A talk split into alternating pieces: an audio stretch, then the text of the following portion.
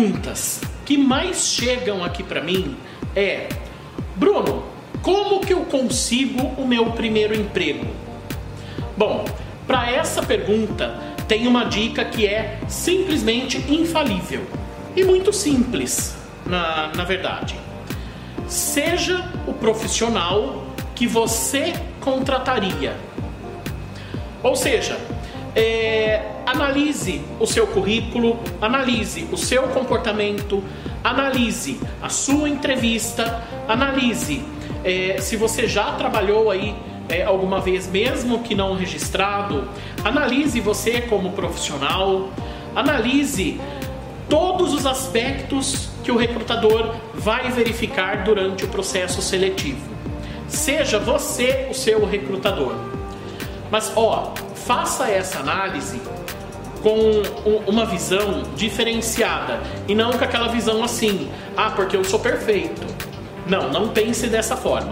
Analise você e procure se você se contrataria ou não.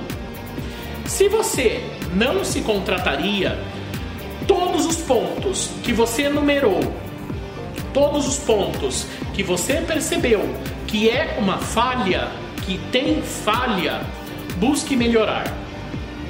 Agora, se você acha que você se contrataria, procure a opinião de uma terceira pessoa, de uma outra pessoa. Sabe por quê? Porque muitas vezes nós não enxergamos os nossos próprios defeitos. E até mesmo nós lidarmos com os nossos próprios defeitos é doloroso. Porque nós temos a tendência de achar que somos perfeitos.